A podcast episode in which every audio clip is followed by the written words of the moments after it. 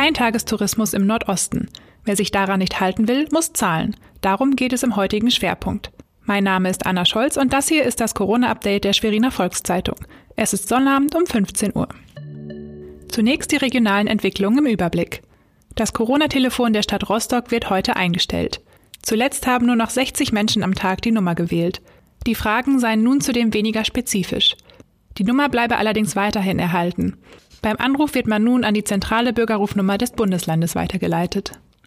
Galeria Kaufhof will die Hälfte der Häuser schließen. Auch 5000 Vollzeitstellen sollen eingespart werden. Das Unternehmen war in der Corona-Krise in massive Schieflage geraten. Ob auch das Rostocker Haus unter den Schließungskandidaten ist, ist noch unklar. Wer unerlaubterweise nach Mecklenburg-Vorpommern reist, hat mit harten Strafen zu rechnen. Bis zu 2000 Euro müssen Tagestouristen zahlen, die ohne Erlaubnis anreisen.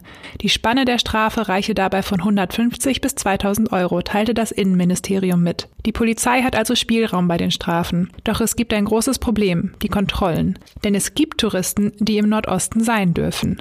Ab dem 25. Mai ist es Touristen aus anderen Bundesländern nämlich sehr wohl erlaubt, nach Mecklenburg-Vorpommern zu reisen. Zumindest dann, wenn sie ein Hotel oder eine Ferienwohnung gebucht haben. Familienbesuche sind bereits jetzt wieder möglich.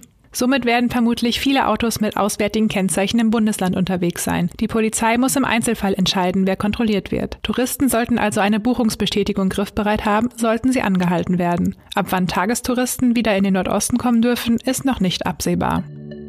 Das waren die regionalen Corona-Nachrichten der SVZ. Weitere Nachrichten und Hintergründe finden Sie jederzeit auf svz.de slash Corona. Die nächste Folge hören Sie Montagmorgen.